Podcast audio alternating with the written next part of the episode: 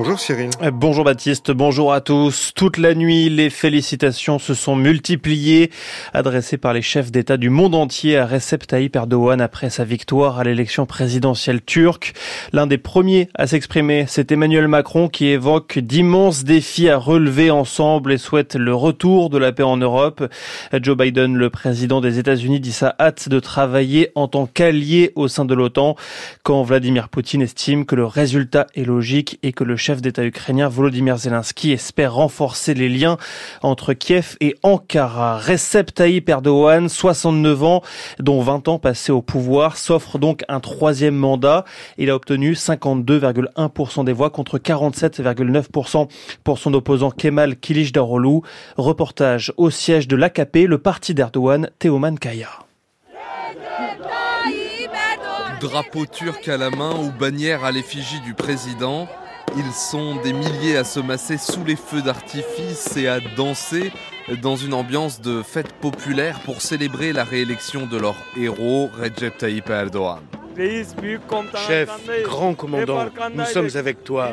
Si Dieu le veut, nous le saurons jusqu'à la mort. Khan, 21 ans, est un inconditionnel du Reis, le chef, véritable sauveur de la nation et défenseur de l'islam à ses yeux. Ce soir, on sent qu'on a récupéré notre pays des mains des traîtres à la patrie. Ils ont peur maintenant. L'islam est de retour. Les Ottomans sont de retour. Ils ont peur de nous. Ils ne peuvent pas sortir dans les rues parce qu'on est là avec l'autorisation de Dieu. Fatih, sourire aux lèvres, savoure la victoire. Je souhaite un bon rétablissement à l'opposition. Franchement, j'aimerais pas être à leur place. Ces cinq prochaines années avec Tayyip Erdogan, on va continuer à redresser l'État. Les partisans du président sont heureux ce soir et chantent leur amour de Recep Tayyip Erdogan dans les rues d'Istanbul jusqu'au bout de la nuit.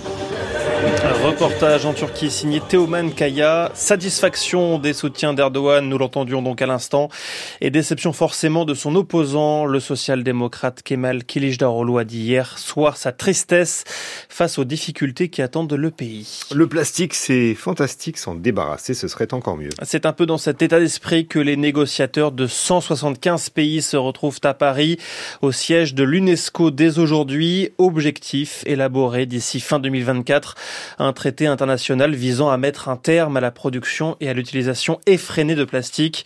La production annuelle de cette matière a plus que doublé en 20 ans. Ça représente 460 millions de tonnes par an, à peine 10% est recyclé. Aux États-Unis, un accord sur la dette se rapproche et le risque de défaut de paiement s'éloigne. Après euh, l'accord de principe entre euh, le dirigeant républicain Kevin McCarthy et Joe Biden samedi, début des discussions au Congrès, le président américain dit inviter fortement la Chambre des représentants et le Sénat à adopter l'accord pour éviter, explique-t-il, la pire crise possible, la récession économique et des millions d'emplois perdus. L'attaque de drones la plus importante sur Kiev depuis le début de la guerre, ce sont les mots utilisés par le gouvernement ukrainien qui affirme avoir abattu 58 des 59 drones explosifs envoyés par la Russie dans la nuit. Deux personnes ont été tuées, trois autres ont été blessées. Le temps, peu de changements aujourd'hui avec euh, du soleil au nord, d'une ligne Bordeaux-Mâcon. Dans le sud, l'instabilité persiste, des averses orageuses se déclencheront dès la mi-journée sur les Pyrénées, le Massif central, les Alpes et la Corse. Des orages sont attendus dans l'après-midi, en particulier en Aquitaine, en Midi-Pyrénées et en Vallée du Rhône. Côté température, 14 ce matin à Lille, 15 à Brest, 17 à Paris, 19 à Strasbourg, Orléans, Lyon et Biarritz. Et jusqu'à 22 à Nice, 16 à 27 degrés cet après-midi. 6h04 sur France Culture. Les enjeux, c'est avec vous, Baptiste Muckensturm. Merci Cyril Ardo. Et vous, on vous retrouve tout à l'heure à 6h30. France Culture. L'esprit d'ouverture. Sans oser le demander.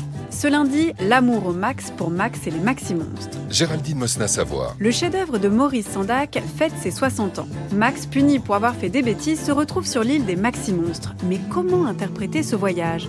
Comment recevoir ce livre pour enfants pas comme les autres, fait de monstres effrayants et dépourvus de paroles? Et surtout, qui le lit encore à ses enfants? Sans oser le demander. Ce lundi à 15h sur France Culture, franceculture.fr et l'appli Radio France. La Chine dans le monde, une histoire. Xavier Mauduit. S'imaginer se rencontrer, ce sont les Han et les Romains sur les routes de la soie. Du catholicisme au capitalisme en Chine, comment l'Empire du Milieu raconte-t-il son histoire au monde Le cours de l'histoire, du lundi au vendredi à 9h sur France Culture, franceculture.fr et l'appli Radio France.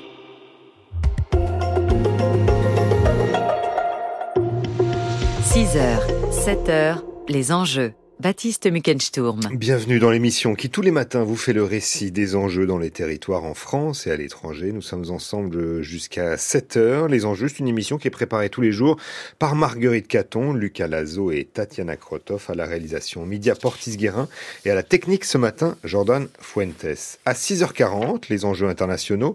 L'organisation État islamique a été euh, militairement battue il y a quelques années après des mois de bataille à Mossoul en juillet 2017 ou à Raqqa en Syrie quelques mois plus tard.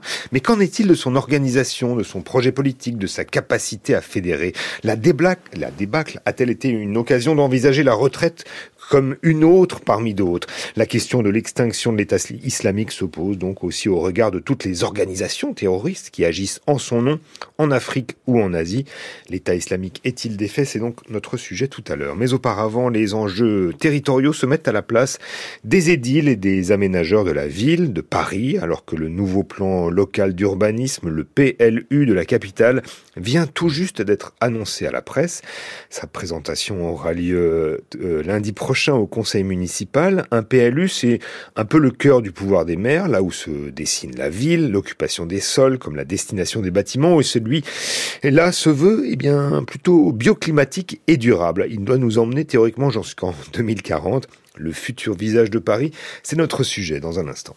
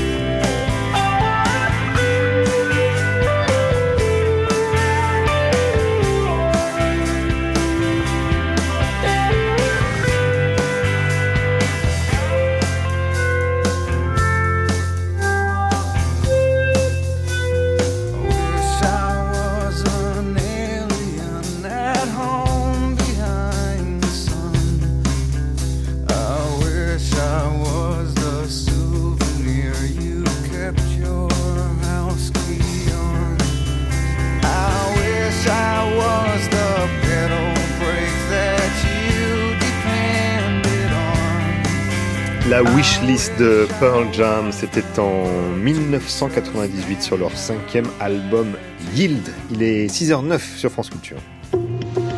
France Culture, les enjeux Baptiste Muckensturm. C'est un document qu'on attendait depuis des années, qui a fait l'objet de longues et âpres discussions et négociations. Le PLU, le plan local d'urbanisme de la ville de Paris, vient enfin d'être présenté à la presse. Il sera discuté en conseil municipal lundi prochain. Il faut dire que le document précédent, euh, mille fois révisé, euh, n'avait plus évolué depuis 2006. Il ne faut pas oublier non plus euh, que les attentes et les contraintes qui pèsent sur les villes ne cessent, elles, de s'alourdir en même temps que le climat se dérègle. Alors pour bien décrypter ce nouveau document et essayer d'envisager le futur de Paris, nous accueillons en studio Geneviève Zambry-Marie. Bonjour. Bonjour.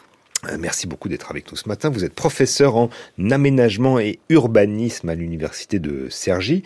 Euh, Geneviève Zambry-Marie, euh, dans, quelle durée nous projette ce, nouveau PLU et quelle est la durée de, vie des documents d'urbanisme? Alors un PLU, donc qui est un, document qui va déterminer les règles d'occupation du sol, donc avec des orientations, des priorités qui peuvent être sociales, environnementales, voilà, écologiques, économiques, a une durée de vie en général de 10 à 15 ans. Mhm. Il est amendé, hein, le dernier donc euh, a été amendé pas mal de fois. Alors le dernier a été amendé pas mal de fois en effet, et là aujourd'hui on arrive à un nouveau document, euh, voilà, assez euh, qui présente de nouvelles orientations et qui s'adapte à un contexte qui évolue. Et justement, alors fondamentalement, ce PLU il définit donc l'occupation des sols. Euh, Celui-ci donc se veut bioclimatique. De quoi s'agit-il? Est-ce qu'on est en face d'un document classique ou c'est vraiment un texte de rupture selon vous? Alors le, le, PLU bioclimatique, en fait, c'est le premier en France. C'est un donc euh, pour Paris. Euh, c'est un document en fait qui doit respecter les objectifs de la COP 21 qui s'était tenu à Paris en 2015 et qui prévoyait de maintenir l'augmentation moyenne de la température mondiale autour d'un degré et demi. Voilà. Euh, donc il y a eu ensuite un plan euh, climat-énergie euh, à Paris hein, qui lui prévoit une neutralité carbone pour la capitale à l'horizon 2050. Donc, ce qui va induire, bien sûr, un certain nombre de mesures euh, par rapport à ces objectifs. Mmh. Mais là, c'est l'usage du sol hein, euh, qu'on va qu'on révise, euh, parce que finalement, on se demande, il y, a la question de l'artificialisation des sols qui se pose aussi à Paris, et que il, faut trouver donc d'autres moyens d'occuper le sol. Voilà. Alors en fait, le, le plus bioclimatique, euh, il va décliner, il va se décliner donc avec des mesures qui vont concerner euh, d'une part la limitation de la pollution. Hein, bien sûr, parce que celle-ci peut avoir un impact sur le changement climatique, donc tel que ça a été euh, démontré par le GIEC notamment. Et puis, ce PLU bioclimatique va aussi décliner donc des mesures de sorte à limiter, à essayer de limiter les effets du changement climatique sur la vie en ville, sur le bien-être, sur euh, bah, la, vie des habitants en milieu urbain qui peut se révéler euh, plus difficile en cas d'événements climatiques particulièrement intenses. Vous pensez les, les grosses chaleurs, les Par exemple, extrêmes? Voilà, c'est le genre d'événement qui pourrait survenir euh, avec ou qui peut survenir avec donc le, changement climatique, ce sur quoi donc le GIEC insiste notamment, c'est-à-dire ces événements climatiques extrêmes un peu plus intenses et aussi qui peuvent être plus fréquents. Mmh. D'une manière générale, qu'est-ce que vous avez aperçu dans ce PLU parisien qui, justement, euh, euh, vient euh, se, résoudre cette question du climat? Alors, il y, a différentes mesures. Donc, les, premières qui donc s'attachent à limiter la pollution. Hein, donc, pour, pour les années à venir, bah, ça concerne notamment les matériaux et méthodes de construction. Hein, des, bâtiments, de la réhabilitation donc des bâtiments, parce que c'est plutôt ça qui est envisagé. Donc des matériaux et des méthodes de construction qui euh, doivent avoir un impact carbone faible. Euh, ça concerne aussi notamment euh, pour les projets de plus de 1000 mètres carrés la production d'énergie renouvelable, donc intégrée au bâtiment. Ça peut aussi concerner par exemple le doublement des surfaces des locaux vélos de sorte à encourager un report modal vers ces modes, ce mode doux. Ça peut concerner euh, la logistique urbaine.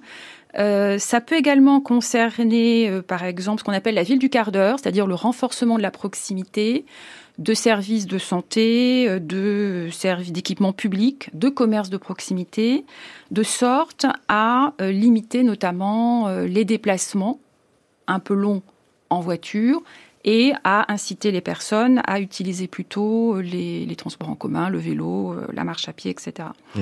Voilà. Et puis, il peut y avoir d'autres mesures aussi, donc qui elles sont davantage euh, enfin, destinées à limiter les effets euh, du changement climatique pour les habitants.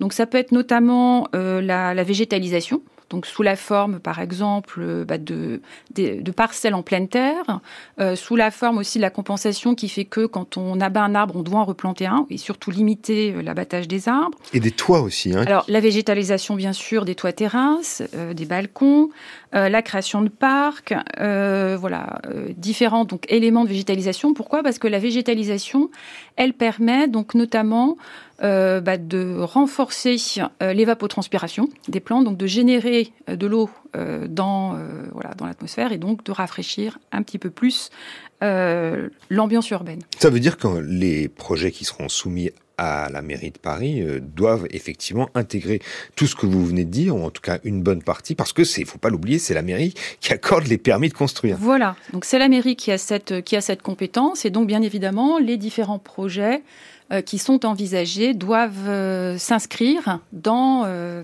dans ces priorités. Mmh. Alors l'autre question majeure, c'est celle du logement à Paris. Et là, c'est un peu la, quadrature du cercle, Geneviève Zambry-Marie, parce que est-ce qu'on peut encore construire à Paris? Alors, construire à Paris, c'est vrai que Paris, il faut déjà savoir que c'est la septième ville au monde en termes de densité. Hein, donc c'est une ville qui compte à, peu près 20 000 habitants au kilomètre carré, jusqu'à 40 euh, 000 dans le 11e arrondissement. Donc elle se place à la, septième position au niveau mondial, ce qui est euh, quand même à souligner.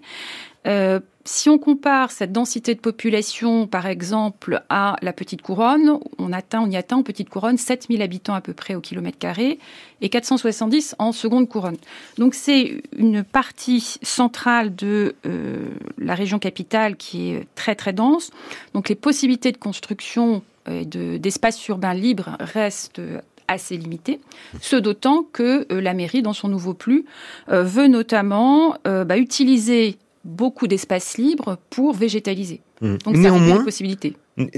Pardonnez-moi de vous interrompre, mais néanmoins, les, les, les abords du périphérique, euh, qui est pourtant une bonne réserve foncière, n'ont pas, ne sont pas rendus constructibles exactement comme on aurait pu le penser. Voilà, alors pas constructibles, puisque l'idée actuelle, hein, c'est euh, notamment bien de, de végétaliser, euh, de créer un espace donc euh, sportif ouvert au public, hein, naturalisé si je puis dire, pour pour la population. Euh, donc dans cette idée justement de renforcer la végétalisation par rapport à un climat euh, qui peut évoluer. Mhm. Il y a une autre question, c'est celle de la surélévation des, bâtiments, euh, qui est quand même un, exemple entre ville durable et, logement pour tous, des, tensions entre ville durable et, logement pour tous. Si on surélève les, bâtiments, les rues donc seront moins aérées, plus chaudes, mais si rien n'est constructible, la surélévation c'est le seul moyen de créer des nouveaux logements. Donc comment il faut arbitrer? Alors, la, question du logement, en fait, c'est vrai qu'on euh, a d'un côté euh, des contraintes environnementales, voilà, qui nécessitent d'utiliser l'espace disponible plutôt pour végétaliser.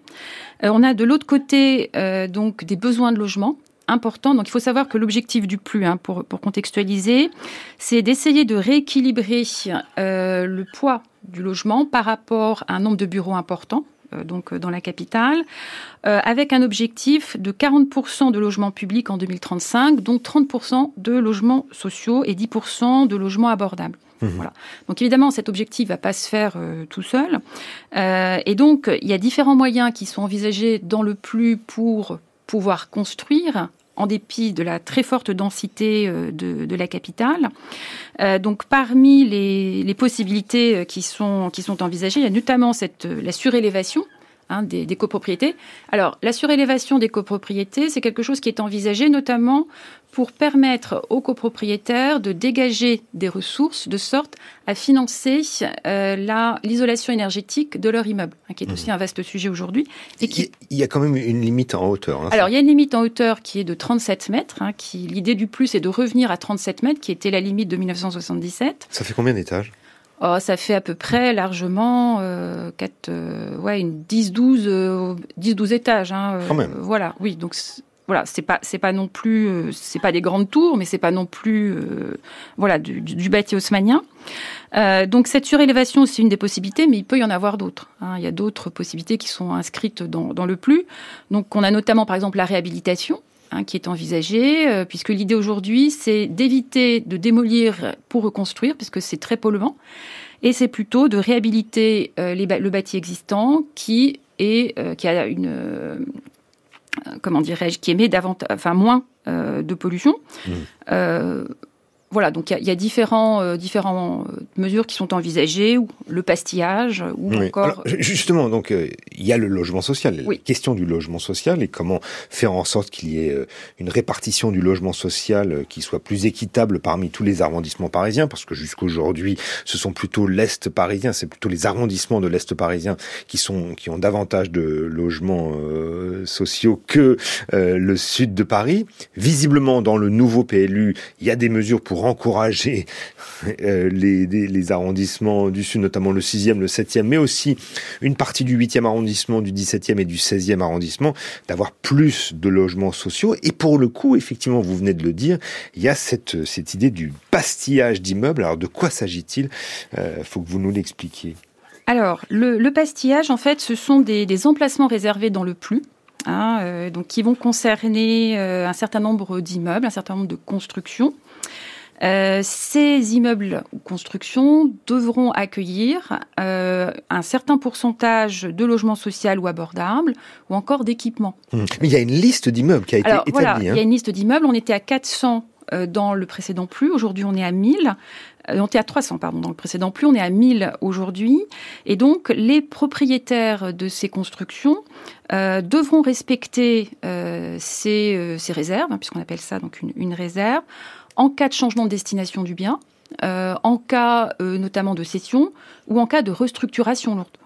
Voilà. Donc mmh. c'est vrai que ça impose une contrainte particulière euh, aux, propriétaires de, ces immeubles. Mmh. Ça c'est donc le logement social. Qu'est-ce qui est à destination des, classes moyennes selon vous dans ce PLU Alors dans ce PLU, donc il y a notamment 10% donc de, de, logements donc appelés abordables donc qui sont des logements euh, dont euh, voilà le, prix peut être encadré euh, de sorte à les rendre le plus accessible possible à des ménages aux revenus, revenus moyens. Ça veut dire que ces logements pourraient être préemptés par la mairie de Paris.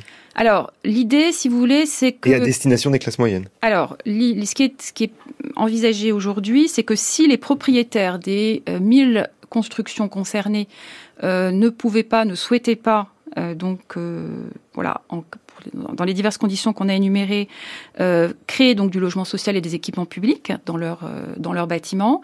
L'idée c'est qu'ils puissent avoir un droit de délaissement de ce bien, c'est-à-dire que il est ce bien donc serait cédé à la municipalité, donc qui pourrait le racheter de sorte à l'utiliser selon les priorités du plus. Mmh. Mais c'est pas nouveau. Euh, Alors le droit de délaissement, non, c'est pas nouveau, absolument, non, non, c'est quelque chose. Le droit de délaissement existe dans le droit de l'urbanisme de façon très classique. Et c'est très usité? Alors, c'est usité. Il n'y a pas forcément de statistiques hein, sur euh, ce, euh, sur le droit de délaissement. c'est une possibilité permise aux collectivités locales dans leur plus, donc pour voilà faciliter la réalisation de projets d'urbanisme qui correspondent aux priorités locales en fait. Mmh. Il y, a un point néanmoins, c'est que la mairie euh, n'a pas décidé de, remettre la main sur les logements euh, transformés en, Airbnb. Alors, la, mairie, en fait, euh, dans le, dans le projet de plus, il y a actuellement donc une mesure qui consiste à interdire hein, donc l'inscription donc comme logement Airbnb de courte durée ah. de nouveaux logements donc dans les zones en tension. Donc, ce qui est une mesure assez classique euh, dans les villes qui aujourd'hui souhaitent limiter l'impact euh, de l'activité Airbnb. Hein. Euh, voilà, puisque en fait la, problématique d'Airbnb, c'est surtout que ça gèle finalement la disponibilité de logements pour la location pérenne, pour les habitants voilà, permanents d'une agglomération. on sait aussi donc par diverses recherches que ça fait augmenter les prix des loyers, ça fait aussi augmenter les prix de vente mhm. des biens. Au cœur de Paris, hein, Alors, au cœur de Paris, mais dans d'autres villes, hein, c'est un phénomène assez classique. Euh, et par conséquent, donc, ça fait que les euh, ménages à revenus moyens euh, ou modestes, etc., ne peuvent pas accéder facilement à des logements dans les zones, notamment centrales, où Airbnb se développe. Et en même temps, euh, la mairie de Paris est un peu partagée parce que ça procure aussi euh, des revenus à la ville, le, voilà. tourisme. voilà, c'est ça. C'est-à-dire que y a, ça procure en effet des revenus à la ville, ça, ça amène des touristes, donc dans une ville extrêmement touristique. Euh, ça génère évidemment euh, des recettes commerciales pour les commerçants. Euh, voilà, il y a différents avantages économiques, mais en même temps, euh, évidemment, un impact important sur euh, les conditions d'accès au logement euh, de la population locale. Mmh. Vous diriez en conclusion, Geneviève Zambry-Marie, que, que ce PLU, c'est quand même une rupture par rapport au plan d'aménagement de Paris des années 60-70, où quand même il, le bitume, l'automobile était prioritaire Alors, il est certain qu'on n'est plus du tout dans la même logique d'aménagement, voilà planifié, on va dire, hein, de façon top-down, c'est-à-dire où voilà, les pouvoirs publics décident de, grands projets. Euh, on est dans une démarche différente, hein, qui est aussi reprise par d'autres villes européennes. Euh, à des niveaux différents, euh, voilà, plus ou moins poussés, avec à la fois la nécessité bah, de faire avec la ville du passé, hein, on peut pas, on est obligé de faire avec, et puis bah, d'essayer d'intégrer dedans des enjeux environnementaux contemporains. Merci beaucoup Geneviève Zambry-Marie euh, de nous avoir présenté ce, plan local d'urbanisme de Paris qui sera donc euh, discuté en conseil municipal à, Paris le 5 juin, mmh. c'est-à-dire lundi prochain. Je rappelle que vous êtes professeur en aménagement et urbanisme à l'université de Cergy-Pontoise. Les enjeux à retrouver sur franceculture.fr et l'appli Radio France. 6h26, aujourd'hui sur France Culture. D'abord, dans les matins de Quentin Lafay, la question du jour à 7h14, la persécution des femmes afghanes peut-elle être reconnue comme un crime contre l'humanité? Et puis, à partir de 7h40, comment donner une voix à la vieillesse? Et c'est euh, Didier Héribon, le sociologue et philosophe, qui sera donc l'invité de Quentin Lafay. Et puis, si vous aimez les histoires d'espionnes, alors vous devez absolument écouter le, Book Club de Nicolas Herbeau à, à 12h50. Il en sera question avec deux femmes qui écrivent des histoires d'espionnes, notamment euh, Stéphanie Deor, autrice de Cynthia et Chloé Abrart, qui, elle, scénarise Les espionnes racontent, qui existe aussi en, documentaire sur Arte. Et puis juste avant, pour Bienvenue au Club, Olivia Gesbert, euh, à midi, reçoit aujourd'hui James Thierry, qui est comédien, acteur, danseur, metteur en scène, acrobate. Euh, c'est aussi un des petits-fils de Charlie Chaplin. Il avait été révélé en 1998 avec son théâtre visuel, sa silhouette souple, avec son premier spectacle, La Symphonie du Hanneton notre chance, eh bien, c'est que Olivia Gesbert l'a rencontré pour son spectacle Room Sublime Limite au théâtre du Châtelet. C'était il y a quelques jours, dans les coulisses après l'une de ses représentations. Écoutez-le nous parler de son spectacle. Ce spectacle, je l'ai, il est né, euh, voilà, dans cette période merveilleuse là des trois dernières années, absolument délicieuse où tout tout s'est passé comme prévu. Et donc à un moment donné, face au, au chaos de, tous ces bouleversements, ces arrêts, ces reprises, ces gens qui partaient, tout ça. Il a fini par se faire dans une sorte de, de jaillissement un peu spontané. Euh, je pensais pas un jour vraiment faire de l'instant painting, c'est-à-dire j'arrive le matin et je dis aux artistes bon. Je vois le batteur, je dis ben je vais faire quelque chose avec le batteur. Je vois la danseuse et, euh, la violoniste et j'imagine il y avait quelque chose d'extrêmement présent et, de spontané euh, qui m'a beaucoup euh, mis au défi de manière délicieuse. Et, et c'est vrai qu'au théâtre, moi, spectateur, j'aime beaucoup. Finalement, des fois, je me dis, peu importe ce qui se passe, il faut qu'il se passe quelque chose. Et il faut qu'il se passe quelque chose d'un peu, une sorte de mouvement imprévu dans la pensée ou dans l'émotion qu'on a d'être dans un théâtre. Et, finalement, peu importe si c'est quelque chose d'abstrait, un texte, un merveilleux texte, une lecture, un Shakespeare, euh, une réécriture de, de tel ou tel auteur, c'est qu'est-ce qui se passe dans le dérangement en fait qu'on a de notre routine, que ce soit de notre voilà, de notre vie. Voilà, James Thierry qui est donc euh, l'invité d'Olivia Gesbert tout à l'heure dans Bienvenue au club à, à, midi. Il est invité pour son spectacle Room, une chambre à soi au théâtre du Châtelet. C'est à retrouver donc à midi et aussi à retrouver sur franceculture.fr et l'application Radio France. France Culture. L'esprit d'ouverture. Concert Live AFIP, mardi 30 mai à 20h30 en direct du Studio 104. Rendez-vous passionnés de musique pour un triple concert avec Gabi Hartmann, Voyou et Hermanos Gutiérrez. Le 30 mai sur FIP et FIP.fr. FIP, une radio de Radio France.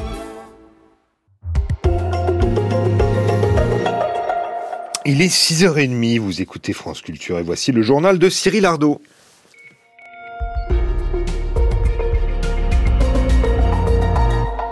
Bonjour Cyril. Bonjour Baptiste, bonjour à tous. Un troisième mandat en Turquie pour le président Recep Tayyip Erdogan. Le président sortant a été réélu, avec plus de 52% des voix. Il devra faire face à de multiples défis dans un pays fragilisé par l'inflation et les soutiens de l'opposant Kemal Kılıçdaroğlu s'inquiètent déjà. En France, l'appel du pied du gouvernement républicain. L'exécutif a besoin de la droite pour espérer faire aboutir son projet de loi immigration cet automne. Décryptage à suivre dans ce journal. Et puis des discussions dès aujourd'hui au siège de l'UNESCO à Paris pour, mettre, pour euh, limiter drastiquement les plastiques. Des négociateurs de 175 pays sont sur place et nous serons en Grèce où la mer Égée est particulièrement victime de cette pollution. Recep Tayyip Erdogan n'aura pas besoin de faire ses cartons. Le président turc a été réélu hier soir, cinq ans de plus donc à la tête du pays. Recep Tayyip Erdogan décroche un troisième mandat, victoire avec 52,1% des voix contre 47,9% pour son opposant Kemal Kılıçdaroğlu. À 69 ans, dont 20 ans au pouvoir, Erdogan va devoir faire face à de nombreux chantiers, une inflation galopante à plus de 40% et toute une région à reconstruire après le séisme de février qui a fait au moins 50 000 morts et plus de 3 millions de déplacés. Dans les rangs de l'opposition, le choc de la défaite s'ajoute donc aux inquiétudes pour l'avenir. Anne Hanlower. Il est à peine 21h en cette soirée électorale et déjà le siège du CHP, le parti de Kemal Kılıçdaroğlu à Istanbul, se vide. Serhat et Özgün, 32 ans chacun, ont perdu tout espoir pour les cinq prochaines années. L'obscurité, c'est tout ce que je vois pour l'avenir. Un avenir où on ne peut plus être sûr de rien, où le pays est dirigé par des théories du complot, par des décisions totalement imprévisibles. Ça fait trop longtemps que ça dure. J'ai l'impression que la moitié du pays ne vit pas la même réalité que nous. C'est évident, j'ai vraiment peur que ça soit de pire en pire. Charla, une trentenaire, en a presque les larmes aux yeux. Ce soir, je pense d'abord aux femmes et aux enfants. C'était déjà très difficile d'être une femme en Turquie, d'avoir la vie sociale, les études, les libertés que l'on souhaite. Quelle sera la Turquie de demain pour nous, pour nos sœurs, pour nos filles. Quelle sécurité aurons-nous? Je ne voulais pas penser au pire, mais le pire est sans doute à venir. Et pour le reste, c'est pareil. L'économie, les réfugiés, tous nos problèmes vont s'aggraver. Avec près de 48% pour l'opposition, Recep Tayyip Erdogan hérite d'un pays plus que jamais coupé en deux en Turquie, Anne Handlower. Et les réactions euh, internationales à la réélection de Recep Tayyip Erdogan sont nombreuses. Emmanuel Macron a été l'un des premiers chefs d'État à saluer sa victoire. Il évoque d'immenses défis à relever ensemble, comme le retour de la paix en, Europe. Des félicitations aussi du Premier ministre suédois Ulf Kristersson. Notre sécurité commune est une priorité pour l'avenir, affirme-t-il. La Suède est toujours candidate à une entrée dans l'OTAN, mais elle fait face au veto d'Ankara qu'il accuse d'être un refuge pour les membres du Parti des travailleurs du Kurdistan. En France, le gouvernement a besoin des républicains pour son projet de loi immigration. La semaine dernière, LR a posé ses conditions en dévoilant deux propositions de loi. Une prévoit d'inscrire dans la Constitution la possibilité de déroger aux droits européens en matière d'immigration. L'autre exclut la régularisation des travailleurs sans papier des métiers en tension. L'exécutif le sait. Pour faire adopter son texte à l'automne, il aura besoin des parlementaires de droite.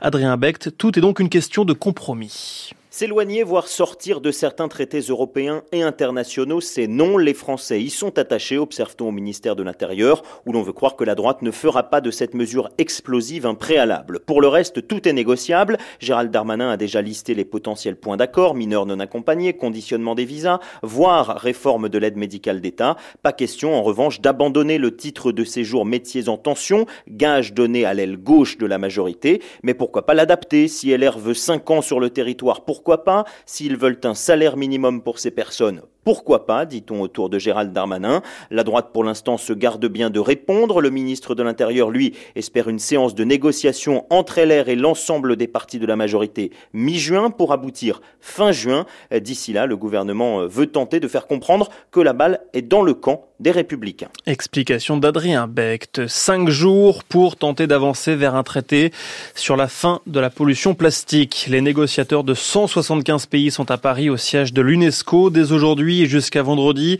C'est la deuxième fois qu'ils se voient sur cinq sessions prévues au total qui doivent déboucher fin 2024 sur un traité juridiquement contraignant sous l'égide des, Nations Unies. En Grèce, le plastique et plus largement la pollution sont de vraies menaces pour la mer Égée. Le fond de la mer dans les Cyclades ressemble parfois à un véritable dépotoir. Une ONG, Enaleia, tente depuis des années de remédier à la situation et ses résultats, Angélique Oronis, sont étonnants. Souvent, nous mettons en relation des pêcheurs avec des sponsors, surtout pendant les mois d'avril et mai où les poissons se reproduisent. Les sponsors leur couvrent les frais pendant qu'ils cessent la pêche et pendant ce temps, ils vont avec leur bateau ramasser du plastique sur des plages ou des filets de pêche abandonnés sur les fonds marins. Cela permet aux poissons de se reproduire et cela laisse la mer se reposer. Lefteris Sarapakis est heureux. Les quatre plongeurs bénévoles viennent de remonter des kilomètres de filets de pêche des fonds marins au large de la petite île de Salamine, près d'Athènes, et un gros sac d'objets les plus divers qui polluaient la mer. Une activité que son organisation, Enaelia, pratique intensivement. Depuis trois ans, les plongeurs remontent 20 tonnes de déchets par jour, immédiatement acheminés vers une société de recyclage. L'ONU soutient cette initiative et Alejandro Laguna, porte-parole du programme pour l'environnement de l'ONU, a fait le déplacement. Nous avons mis trop de temps à comprendre que nous avions un problème et encore davantage pour y agir. Donc le temps est le problème majeur, car même si nous avons réalisé qu'il y a urgence, nous n'agissons pas toujours en conséquence. Les pêcheurs de 40 ports grecs se sont associés à ce programme. Si rien n'est fait, en 2050, il y aura plus de plastique en mer que de poissons. L'humanité produit 430 millions de tonnes de plastique par an. Deux tiers se retrouvent en mer. Selon les experts, ces déchets menacent 66% des animaux marins, des milliers de tortues et 50% d'éléphants de mer. Angélique Coronis, correspondante de France Culture en Grèce. Un point sur votre météo. Peu de changements aujourd'hui avec du soleil au nord d'une ligne Bordeaux-Mâcon. Dans le sud, c'est l'instabilité qui persiste. Des averses orageuses se déclencheront dès la mi-journée sur les Pyrénées, le Massif central, les Alpes et la Corse. Des orages sont attendus dans l'après-midi, en particulier en Aquitaine, en Midi-Pyrénées et en Vallée du Rhône. Côté température, 14 ce matin à Lille, 15 à Brest, 17 à Paris, 19 à Strasbourg, Orléans, Lyon et Biarritz, et jusqu'à 22 à Nice, 16 à 27 degrés cet après-midi. 6h37 sur France Culture et les enjeux internationaux, c'est avec vous, Baptiste Muckensturm. Merci Cyril Ardo. Et vous, on vous retrouve à 8h, sachant que le prochain rendez-vous avec la rédaction de France Culture, c'est à 7h dans 23 minutes exactement. 6h, 7h, les enjeux. L'organisation État islamique a-t-elle été militairement battue il y a quelques années? Alors après des mois de bataille à Mossoul en juillet 2017 ou à Raqqa en Syrie quelques mois plus tard. Mais alors qu'en est-il de son organisation, de son projet politique, de sa capacité à fédérer? La débâcle a-t-elle été une occasion d'envisager la retraite comme une parmi d'autres? La question donc de l'extinction de l'État islamique se pose aussi au regard de toutes les organisations terroristes qui agissent en son nom en Afrique ou en Asie. L'État islamique est-il défait Eh bien, c'est le thème des enjeux internationaux dans un instant. Toi qui crois que je suis douce, respecte quand je te repousse, car les jours où l'ennui me course, moi je sens la mort à mes trousses. Tu penses que je suis sage, je maîtrise les mirages, j'arrive à te cacher ma rage, je veux t'épargner mes naufrages. Si tu savais la haine qui coule dans mes veines, tu aurais peur, tu aurais peur. Si tu savais la chienne que je cache à l'intérieur, tu aurais peur, tu aurais peur.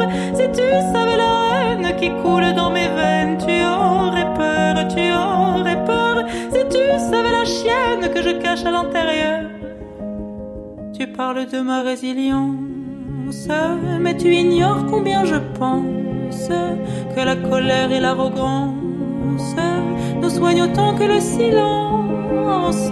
Toi qui crois que je maîtrise ma vie, je la déréalise. Et quand la peur me paralyse, je chante et j'éloigne la crise. Si tu savais la haine qui coule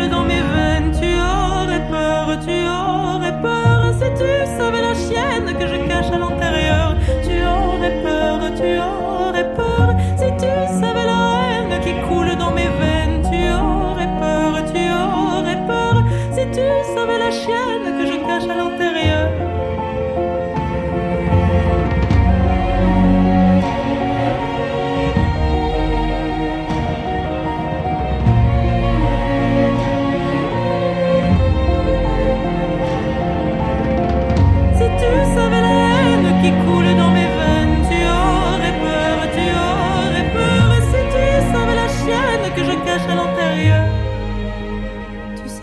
La tendresse est mon guide, mais elle opère en terrarite. Ceux qui m'aiment ont le cœur solide et l'amour des choses candides. Si la mesure nous fatigue, à se sauver on est rapide. Nos chevaux on les débride et on s'élance dans le vide.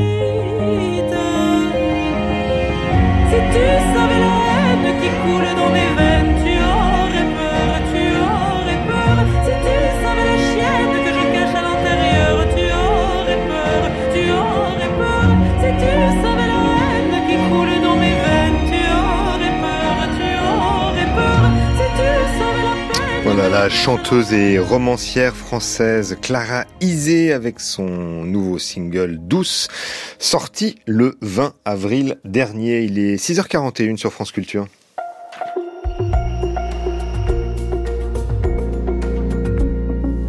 Et c'est l'heure des enjeux internationaux. Le 30 avril dernier, Abu Hussein al-Kourachi, le dernier chef présumé de l'État islamique, aurait été éliminé par les services de renseignement turcs dans le nord-est syrien. Il avait lui-même remplacé Abu Hassan al-Hashimi, éliminé en novembre 2022, cette fois vraisemblablement au cours d'un accrochage avec l'armée syrienne libre. Depuis la chute du dernier bastion de Baghouz au sud-est de la Syrie, repris par les forces démocratiques syriennes en mars 2019, les émirs de l'État islamique tombent les uns après les autres, tandis que de nombreux combattants croupissent avec leurs familles dans le camp d'Al-Hol, plus au nord, dans le désert syrien. Et pourtant, les attentats attribués à Daesh n'ont pas cessé. Le 10 mai dernier, c'est un commissariat de Damas qui a été ciblé, faisant une victime et plusieurs blessés. Et sur les autres continents, eh bien, les filiales africaines et asiatiques du groupe étendent leur emprise, notamment au Sahel. Alors, au regard de ces événements, une question se pose. L'État islamique est-il défait? Et les causes qui ont permis l'expansion de cet État islamique en Irak et au Levant, comme on disait avant, ont-elles disparu? Pour répondre à ces questions, nous sommes en ligne avec Myriam Benrad. Bonjour. Bonjour. Vous êtes politologue, professeur en relations internationales à l'Université internationale Schiller et à l'Institut libre d'études de relations internationales et de sciences politiques. Euh, Myriam Benrad, l'État islamique est-il défait? C'est justement le titre de votre livre qui paraît cette semaine aux, éditions du CNRS. De quoi sont encore les chefs, les leaders présumés de l'État islamique qui se succèdent les uns après les autres lorsque l'un d'eux est éliminé, selon vous? Alors vous posez une question importante parce que euh, ce qui fait tenir ce groupe euh, jusqu'à présent, c'est euh, justement cette arrière-garde, ce leadership. Alors arrière-garde, elle est essentiellement irakienne parce que rappelons que l'État islamique est né en Irak. Alors c'est étendu à la Syrie et à d'autres terrains de guerre, mais on a ces vétérans du djihad irakien, donc du début des années 2000, lorsqu'ils ont pris les armes contre les troupes américaines, qui sont encore présents pour certains qui euh, se succèdent, hein, puisque la majorité d'entre eux, comme je viens de le dire, euh, sont irakiens. On n'a pas eu encore euh, d'étrangers à la tête du mouvement. la vraie question, c'est qu'au fur et à mesure des frappes ciblées sur ces commandants, des assassinats, etc., que restera-t-il de cette arrière-garde? Et est-ce qu'on a aujourd'hui un leadership plus jeune qui peut reprendre le flambeau. Donc la question, elle est là, et, sur ce point, on a très peu d'informations en réalité, puisque le mouvement est retombé dans la clandestinité. Mmh. Mais est-ce qu'on sait comment euh, s'opère le renouvellement au sommet de la structure, lorsqu'il y a un émir qui était, est tué? euh, comme je l'ai dit, en fait, ce sont des, euh, des hommes qui ont combattu ensemble, qui ont noué des liens très forts. On a aussi parfois euh, des liens claniques, tribaux entre eux, hein, puisque il faut quand même rappeler que le, milieu sociologique dont, dont, enfin, viennent beaucoup de ces hommes est un milieu conservateur sur le plan religieux à l'origine, mais aussi marqué par le tribalisme, les clans, les familles. Donc on a une arrière-garde assez resserrée. Euh, et pas encore véritablement de, de mouvement de décentralisation, même si, vous l'avez dit, des mouvements ont euh, choisi de s'affilier à l'État islamique par euh, quête de prestige, mais ça ne veut pas dire qu'au niveau du leadership, vraiment en haut de la pyramide, on, est sur un schéma décentralisé, pas, pas encore. Mhm. Dans votre livre, vous, vous soulignez euh, euh, les nombreuses défaites de l'organisation, au-delà de la simple déconfiture militaire face à la coalition internationale. Il y en a deux sur lesquelles on peut revenir en détail. D'abord, la défaite politique au milieu des années 2000. Il y a la proposition politique de l'État islamique en Irak a rencontré les, les rancœurs de la communauté sunnite irakienne qui a été euh, évincé après la chute du régime de Saddam Hussein. Comment vous expliquez que finalement le lien a été rompu entre cette communauté sunnite et l'État islamique, euh, alors, le lien a très clairement été rompu après la séquence 2014, 2017, 2018, à savoir la prise du pouvoir par l'État islamique, qui euh, s'en est pris de manière frontale à un certain nombre de civils sunnites. Ces mêmes civils sunnites auquel, il faut le rappeler, il, avait promis un, État alternatif, un gouvernement euh, de remplacement, puisque cette communauté sunnite en Irak a été marginalisée euh, au lendemain de la mise à bas euh, du régime de Saddam Hussein. cela étant, si on va un peu plus dans la nuance, mhm. on a des effets de rupture dès le début des années 2000. Par exemple, lors des batailles de Fallujah en 2004, une partie de la communauté sunnite, face à l'ultra-violence des djihadistes qui formeront ensuite l'État islamique, les rangs de l'État islamique, vont se dissocier. On a aussi au sein même du paysage insurgé des factions armées qui vont considérer que le message euh, de l'État islamique est beaucoup trop radical, qui s'oppose notamment à la pratique de l'excommunication, le fameux takfir par euh, l'État islamique qui euh, est, responsable de la mort d'un certain nombre de musulmans, y compris sunnites.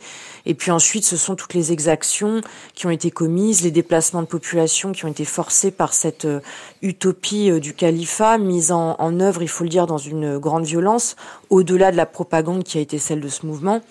Et puis les familles sunnites elles-mêmes ont, ont, ont implosé avec des membres qui ont choisi de rallier le I et d'autres qui, au contraire, ont pris les armes, aux, côtés de certaines tribus dans les années 2000 et puis ensuite aux côtés de l'armée et de la fameuse mobilisation pardon, populaire entre 2014 et, euh, et 2018. Donc cette communauté sunnite, elle est très divisée. Cela étant, le mouvement, on le sait, conserve des complicités et puis surtout euh, profite des espaces laissés vacants, libres par euh, le gouvernement irakien euh, au-delà de la défaite militaire. Mmh. Et juste pour revenir sur, sur ce début des années 2000 que, que vous évoquiez, euh, Myriam Benrad, le, le, fait de ne pas avoir capitalisé euh, sur les griefs de, de, ces communautés sunnites et, de pas avoir, au moment où l'armée irakienne avait été euh, démantelée, finalement c'est une erreur stratégique politique de l'État islamique. Alors, ils ont en partie capitalisé sur le ressentiment, par exemple, d'un certain nombre d'hommes qui ont été limogés de l'armée, parce que rappelons que les Américains ont démantelé l'armée euh, irakienne en 2003. Cette armée irakienne était l'institution principale du pays, donc on a un certain nombre d'officiers, voire parfois des hauts gradés, et puis aussi surtout les services de renseignement bassistes qui se sont retrouvés dans la nature, ont pris les armes assez naturellement contre les Américains, et au fur et à mesure de leur rapprochement avec cette mouvance salafiste djihadiste, se sont radicalisés. Mais euh, il est vrai qu'une euh, partie de cette communauté sunnite n'a jamais vu dans le projet euh, qui était proposé par Abu Moussa al-Zarqawi et ses disciples une alternative viable pour l'Irak et c'est encore moins le cas évidemment aujourd'hui maintenant qu'on a vu ce que ce que ce projet a coûté aux civils et aux sunnites qui sont encore plus marginalisés, diabolisés aujourd'hui euh, après ce qui s'est passé. Hmm. D'ailleurs, vous notez euh, dans votre livre que Abu Moussa al-Zarqawi euh, aurait eu une sorte de, construction médiatique un peu, un peu surdimensionnée par rapport à, la réalité de, son aura à l'époque. Oui, je pense que euh, bon, elle a été cette aura, elle a été euh, en, enflée, amplifiée aussi parce que l'armée américaine elle-même en a fait un personnage clé du djihad irakien, parce qu'un certain nombre d'experts américains ont abondé dans ce sens En réalité, Al-Zarqawi faisait partie d'une mouvance essentiellement irakienne. Il s'était rendu dans le nord de l'Irak au début, en amont de la guerre, à partir de 2002, et puis dans les débuts, donc surtout dans les zones kurdes, pour euh, constituer euh, le premier groupe euh, en opposition armée aux Américains, mais il faut bien dire que dès lors qu'il décide d'accroître son influence et qu'il a des ambitions plus grandes, il va s'appuyer essentiellement sur euh, cette insurrection euh, irakienne. Et de ce point de vue, j'aimerais dire quelque chose, euh, je pense, d'important. Mhm. Une insurrection qui s'est armée face aux Américains, mais qui, sur le plan des idées de la doctrine salafiste, était déjà radicalisée depuis les années 90, la période d'embargo, les sanctions qui avaient déjà eu un impact très important sur cette communauté, sur ces hommes. Et effectivement, vous, vous notiez dans, votre livre que seulement 14% hein, des attaques menées au début de, de, de, cette période étaient celles de l'État islamique, euh, donc euh, autour de cette idée de construction médiatique euh, d'Abu Moussa al-Zarqawi. Autre phénomène que, que vous soulignez dans, dans, votre livre, le désaveu de la base à l'égard des leaders, la perte de confiance au cours de la guerre. Alors de la guerre, donc là c'est beaucoup plus tard, plutôt autour de, de 2014. Il y a des milliers de volontaires qui viennent donc de, de 110 pays dans le monde entier viennent épaissir les rangs de l'État islamique. Euh, qui et qui sont finalement euh, qui pleins de, désillusions Comment l'expliquez-vous? Bah, je l'explique en fait par euh, le fossé entre d'une part la propagande militaire, politique et sociale, culturelle en large part de l'État islamique qui va vendre un, un projet utopique, le califat. tous ceux qui ont travaillé sur ces contenus de propagande savent que l'État islamique a été très doué pour euh, vendre encore une fois un, projet, une utopie, mais derrière cela, quand beaucoup d'hommes sont et de femmes aussi sont arrivés sur le terrain, euh, ils ont euh, découvert des lieux de désolation, ils ont fait les frais de la violence aussi de ce commandement djihadiste. qui les a contraints au combat, qui, on le sait, a violenté un certain nombre d'entre eux, dont certains ont été tués, certains ont, ont, pris, ont trouvé refuge dans les camps, d'autres sont de retour mais traumatisés, ne font pas parler d'eux ou ont été mis en détention. Bon, on a une très grande désillusion, voire un dégoût profond chez certains de ces anciens militants qui croyaient servir une bonne cause. Au-delà de la violence, qui pensaient faire le bien, aller aider les civils irakiens, syriens. Donc ça, la question des civils, elle est, elle est à mon avis fondamentale parce qu'ils ont assisté comme je l'ai dit, à ces atrocités, ces exactions commises contre les populations, ce qui était complètement en porte-à-faux avec ce qu'on leur avait promis, à savoir euh, sauver, euh, venir en aide à des civils qui euh, supposément faisaient les frais d'une de la guerre sans fin, de la guerre contre le terrorisme sans fin menée par les Américains et leurs partenaires. Hum, effectivement, vous soulignez bien que les, les sociétés euh, locales euh, dans cet espace euh, entre l'Irak et, la Syrie ont été martyrisées durant ces, ces, années. Sur le plan strictement organisationnel, bureaucratique, là aussi, l'État islamique n'a pas n'est pas parvenu à échafauder une, une, une administration à même de remplir donc les missions régaliennes d'un État. vous expliquez que l'État islamique n'a fait que reprendre à son compte les institutions existantes qui étaient déjà sur sur ces terre conquise. Est-ce que finalement le, projet révolutionnaire qui a été annoncé n'était qu'un trompe-l'œil? Oui, à mon avis, en large part, mais c'était déjà le cas en 2006-2007, lorsque l'État islamique d'Irak, donc la première version de ce mouvement, a été créé. Il faut quand même dire que dès 2006, euh, ils avaient annoncé se doter de ministères, ils avaient un ministre de la guerre, un ministre aux anciens combattants, etc. Donc il y avait déjà cette visée euh, bureaucratique qui animait euh, l'esprit de l'État islamique et ses commandements. Euh, son commandement, pardon, mais euh, au-delà de cette euh, apparence, cette projection de puissance, sur le terrain, oui, ils ont repris des administrations, des institutions existantes parce qu'ils n'ont pas eu le choix, parce que les fonctionnaires étaient en place, parce qu'ils ne pouvaient pas raisonnablement tout rebâtir à zéro, ce qui était pourtant le cœur de leur propagande. Et puis surtout, ce qu'on a très bien vu lorsqu'ils ont pris le pouvoir, c'est qu'ils ont été incapables d'administrer les régions sous leur contrôle. Euh, ils avaient promis la lutte contre la corruption, la restauration des infrastructures. Alors on a eu quelques vidéos de propagande dans ce sens, mais au-delà, encore une fois, on a très bien constaté que cette euh, volonté d'administrer était, euh, était non seulement illusoire, mais surtout un échec retentissant lorsque les, premiers témoignages des populations libérées nous sont parvenus. Mmh. Alors, vous notez aussi dans votre livre que l'État islamique, pourtant, n'a pas disparu. En témoignent donc les attentats récents que, que nous évoquions tout à l'heure, euh, que ça soit euh, au Moyen-Orient ou, euh, ou sur d'autres continents. Euh, Comment, euh, quelles sont les causes euh, Qu'est-ce qui fait qu'en en fait les, causes profondes de la violence n'ont pas disparu selon vous? Bah, D'une part, euh, je pense qu'on n'a pas pensé à l'après-État islamique, enfin tu, en tout cas du côté de la coalition et aussi au, au, niveau du gouvernement irakien, du côté des forces irakiennes. Il n'y a pas eu de plan véritablement post-État islamique. Alors de grandes conférences euh, internationales se sont euh, tenues, euh, lors desquelles les bailleurs de fonds internationaux ont promis une aide à l'Irak. L'Irak dispose lui-même d'une rente pétrolière qui lui permet supposément, théoriquement, d'articuler des projets de reconstruction, mais on voit que dans un certain nombre de régions, rien ne s'est passé. Pourquoi? Parce que le gouvernement irakien lui-même a voulu, a voulu punir finalement cette communauté sunnite accusée assez largement d'avoir joué le jeu de l'État islamique, même lorsque ce n'était pas le cas. Donc il y avait cette volonté, cette vengeance finalement de l'État irakien contre cette, euh, ces populations. Donc les territoires aujourd'hui sont laissés à l'abandon, ce qui signifie que le désenchantement euh, règne, ce qui signifie qu'une jeunesse désocialisée euh, qui est déjà venue dans le passé grossir les rangs du mouvement est toujours très vulnérable et se fait embrigader très facilement. Mmh. Donc on voit des jeunes qui veulent reprendre les armes au nom de la de l'idéologie djihadiste. Mais justement avec quels euh... arguments? Qu'est-ce qui, qu'est-ce qui électrise ces, ces, partisans encore, pour reprendre un, terme que vous employez dans votre livre?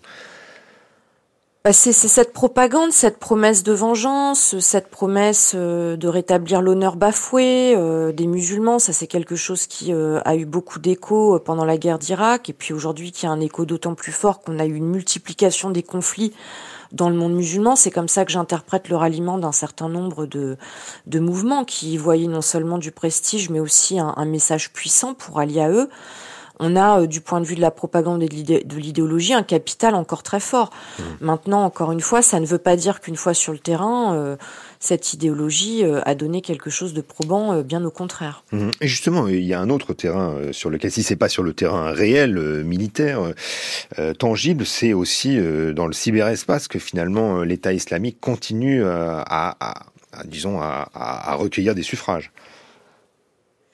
Oui, alors le cyberespace, c'est un, élément, à mon avis, essentiel du combat, même s'il ne faut pas se leurrer. Moi, je pense que très peu de progrès a été réalisé de ce point de vue parce que les contenus sont toujours, les contenus de propagande sont toujours facilement accessibles pour ceux qui se donnent la peine de les trouver, de les consulter. Euh, on a une sphère Internet qui est euh, largement dérégulée euh, au sens plus large, donc tout cela permet à des groupes tels l'État islamique, mais aussi à d'autres groupes terroristes et des groupes criminels euh, d'opérer assez facilement. Et, euh, et, cette dérégulation est un vrai problème parce qu'en fait, on a voulu euh, procéder par petites mesures isolées, suspendre des comptes, supprimer des contenus, mais la vraie question, le vrai enjeu aujourd'hui, c'est la régulation euh, de, du cyberespace et on est très très loin, à mon avis, d'avoir réalisé les progrès annoncés. Parce qu'il n'y a pas assez de, de régulateurs euh, en langue arabe, selon vous, sur les réseaux sociaux, notamment.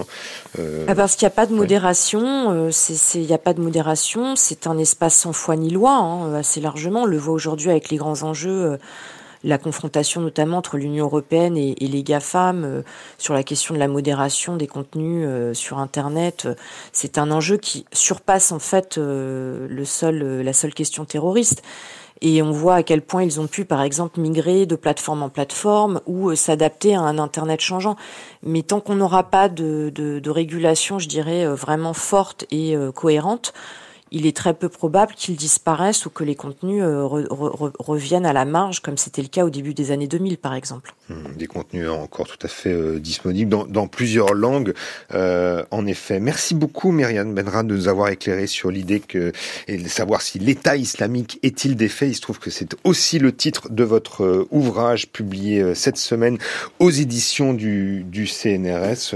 je rappelle que vous êtes Myriam Benra, politologue, docteur de l'Institut l'Institut d'études politiques de Paris et professeur en relations internationales à l'Université internationale Schiller.